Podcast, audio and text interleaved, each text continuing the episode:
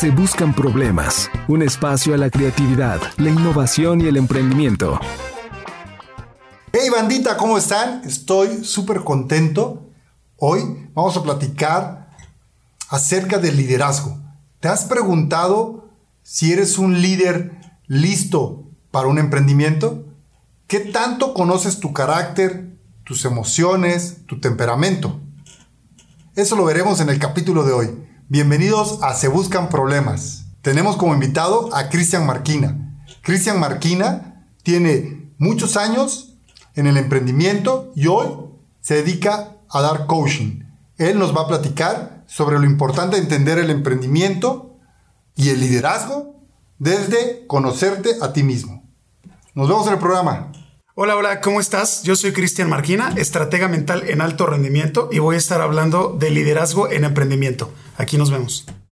Hola Cristian, ¿cómo estás? Estoy sumamente contento de que estés acá. La verdad, la verdad, este, tener la oportunidad de tener este foro en Se Buscan Problemas. La idea es que quienes nos escuchen, quienes nos vean, se lleven algo. Se lleven algo, que construyamos un ecosistema emprendedor, que hagamos activismo emprendedor, ¿no? esta parte tan, tan relevante para la economía, para, para la sociedad.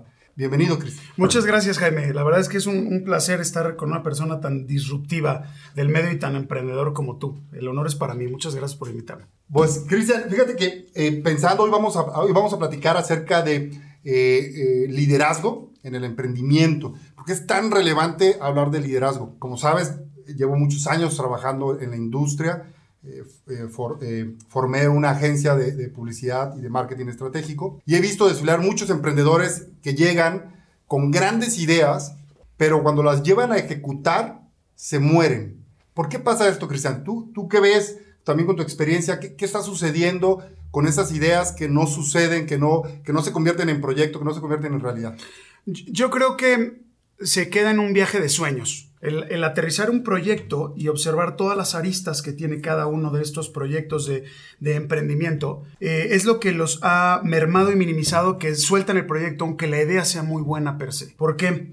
Porque el gran tema de esto es que solo piensan en este sueño, en, en lo que van a poder cambiar el mundo, en ofrecerle a la humanidad, en este, ser completamente creativos, disruptivos, novedosos. Pero desafortunadamente la empresa no deja de tener aristas como la, la, financiera, como la que tú dominas perfecta, ya iba a decir una cosa que no debería, este, la, la, cual dominas tú muy bien, y después viene atención, servicio y muchas aristas que al emprendedor de repente puede solo pensar en una. Entonces tiene que pensar en todo este ecosistema de las herramientas que necesita, aunque no tenga la lana, ¿eh? Porque muchas veces se detienen por, ah, esta es una gran idea, pero no tengo el dinero. Para entender un poco nada más y profundizar es, ¿crees que el emprendedor debe ser un todólogo?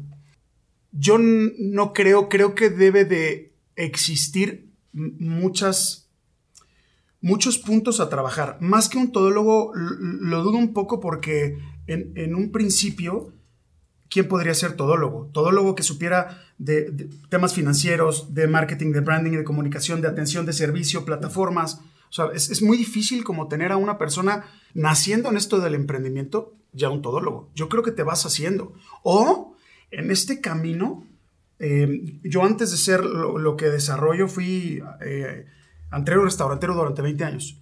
Y mi primer negocio lo obtuve de juntar a otros nueve personajes de la noche. ¿no?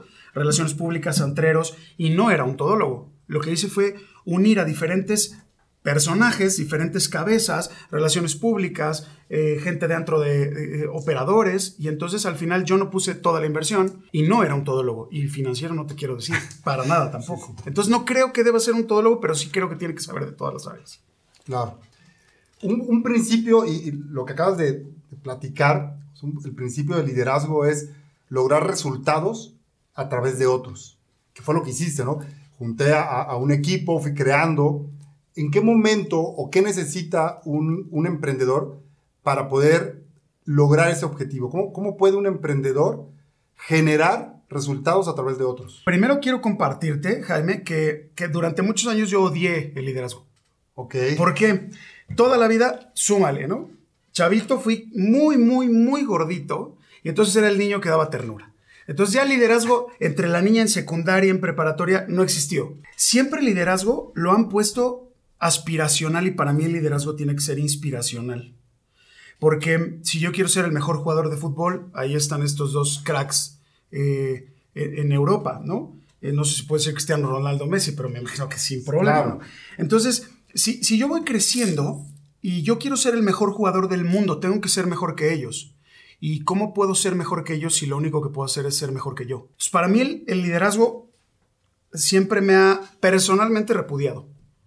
Porque el liderazgo tiene, tiene mucho tema de, ah, tú estás bien por acá, entonces con permiso, quítate que ahí te voy. Entonces, el liderazgo es como maquiavélico, porque en un momento puede ser tan bueno que te haga catapultarte y crecer, como el otro te puede volver tan ambicioso para ser mejor que todos. Entonces, yo creo que en primera instancia tienes que voltear hacia adentro.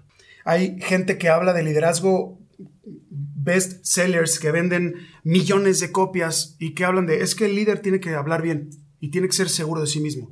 Y si yo soy introvertido, nunca voy a poder ser líder. Ahí empezamos ya a frustrar a la gente con el liderazgo. Desde mi perspectiva, primero hay que voltear hacia adentro. Hay que ver cuáles son mis habilidades, cuáles son mis debilidades y trabajarlas y equilibrarlas para ahora sí empezar a generar mi propio liderazgo. Más que el, es que este tipo tiene tal empresa, entonces yo tengo que ser mejor que él. Y muchas veces generamos una aspiración sobre el liderazgo. Y yo creo que primero tenemos que ver hacia adentro que hacia afuera. Es increíble, me, puse a pensar, ¿cuándo hacemos un FODA de nosotros mismos? O sea, ¿en qué momento haces un FODA de decir, a ver, cuáles son mis fortalezas, cuáles son mis debilidades, mis oportunidades, mis amenazas? O sea, ¿en qué momento como empresario o como emprendedor decides hacer un FODA de tu vida? Yo le llamo alineación y balanceo. Ok. Si, si, calibramos hacia adentro, hacia adentro nosotros somos tres capas. Tú eres, tienes tres capas en el crecimiento. Tienes un temperamento, un carácter y una personalidad, que es tu... Eh, eh, ¿Pero temperamento? Carácter y personalidad. Hay veces que cuando tú te levantas esas tres capitas no se levantaron. Entonces tus decisiones las tomas solo con las vísceras o solo con el corazón. La idea es primero trabajar hacia adentro, calibrarte y observar quién eres temperamentalmente hablando. ¿Cómo puedes definir eso? Voy para allá. Cuando tú naces, tú naces con un temperamento, algo que ya traes de nacimiento, que tiene que ver con tu complexión y es tu forma de reaccionar más automática, perdón, es instintiva. Cuando vas creciendo, lo que vas viendo de papá, mamá, abuelos genera tu carácter. Y dentro de tu liderazgo es tu forma de tomar decisiones más emocionales. Más o menos cuando terminas la universidad, cuando empiezas a salir a la jungla de la vida real, a codearte con, la, con la complejidad, entonces generas una tercera capa que se llama personalidad. Y es lo que es como quieres que la gente te vea. No, yo no soy esta persona todo el tiempo. Yo no soy el de redes sociales de todo bien. No, paso malos momentos. Tu marca. Es, es lo que tú quieres que vea la gente de ti. Entonces, cuando te calibras y entiendes estas tres, es como tener el celular eh, cualquier celular lo ocupamos en un 10%. Imagínate que te pudieras conocer en un 100%. Tus habilidades se van al cielo. Y cuando hay cambios en tu vida, yo lo he hecho cada vez que han nacido uno, este, cada uno de mis dos hijos, cuando decidí dejar los alimentos y bebidas por volverme en este loco, y dije, tengo que calibrarme y ver cómo estoy para tomar estas nuevas decisiones. Entonces, esto del FODA que hablas, junto con esta este, amalgama de calibración que estamos hablando, es importantísimo que la hagas mañana, al rato, porque eso te va a dar tus tiempos para saber hasta qué punto puedes realmente alcanzar. Velo como una carrera. Tú empiezas corriendo, yo empiezo corriendo, escupiendo un pulmón, por supuesto. Entonces, pues hago un determinado tiempo em, corriendo en determinado lugar. Pero en la vida, ¿cómo es? No tienes algo que diga, ay, estoy corriendo en mi madurez y en mi juventud a 3.5. No hay. Entonces, ¿cómo podemos, en primera instancia, exigirnos tanto si no nos conocemos? Entonces, la calibración del FODA es fenomenal para empezar. Que al final de cuentas necesitan apoyo, ¿no? O lo pueden hacer solos, o tienen que acudir a un coach.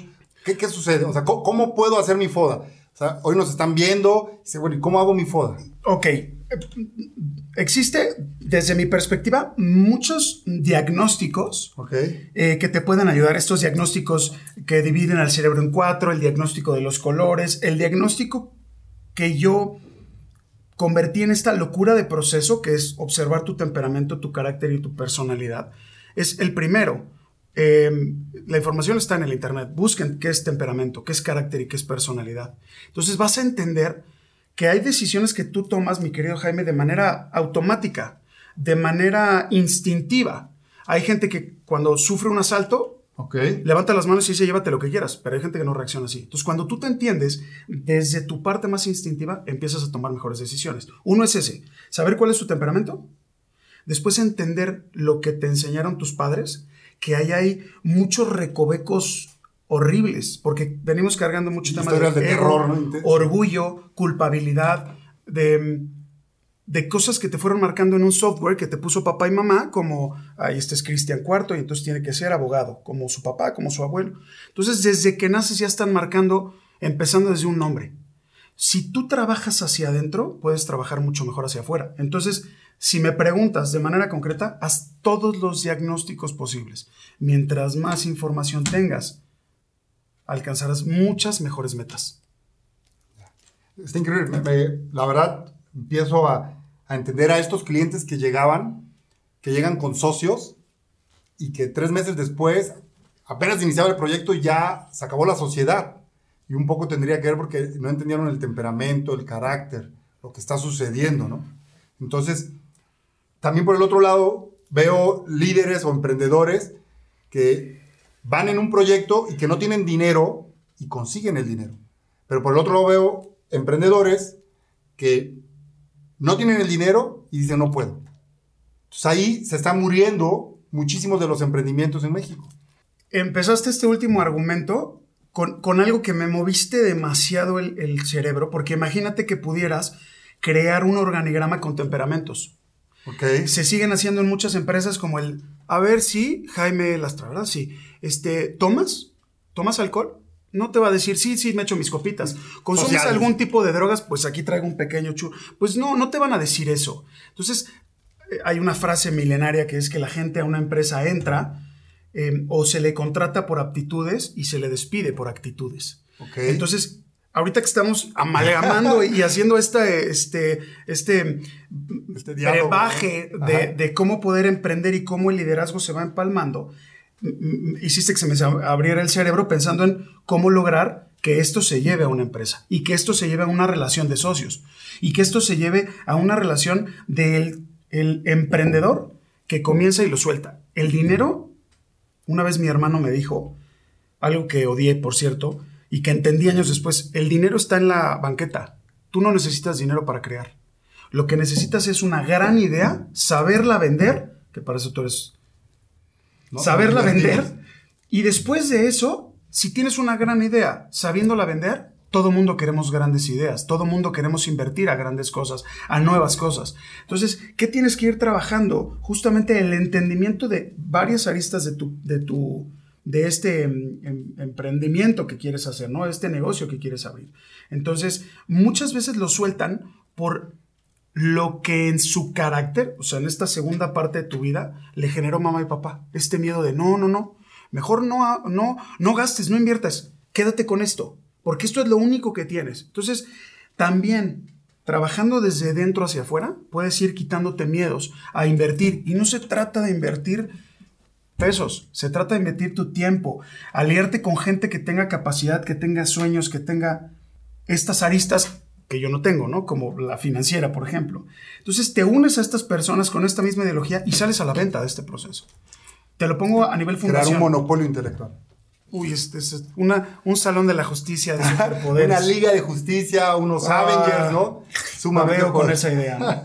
Entonces, el tema es como, yo no sé esto, pero tú sí lo sabes. Yo sé el, qué necesito poner aquí, tú lo tienes, ya lo armamos, vamos a salir a vender. Todo mundo queremos invertirle a un negocio que presentes de manera eh, con números, de manera em, puntual, de manera honesta, con un buen parámetro de, no tanto de, de utilidades, sino que ahí radica en la base de que el emprendedor tiene que estar seguro de lo que hace y seguro de lo que vende, aún así no tenga la lana. La lana está allá afuera. Díganme dónde. ¿Dónde? Vámonos. Por Sí, un poco, y sumando a tu, comentario, se viene a la mente, siempre he tenido un concepto de pensamiento activo y pensamiento pasivo. existe a lo largo de, 16 años, he puesto varios negocios, he fracasado en varias empresas, y en una de las de, estos emprendimientos, lo, más relevante que, me tocó vivir fue tener socios que tenían pensamiento pasivo y yo tengo un pensamiento activo. O mi pensamiento es pasa a la acción.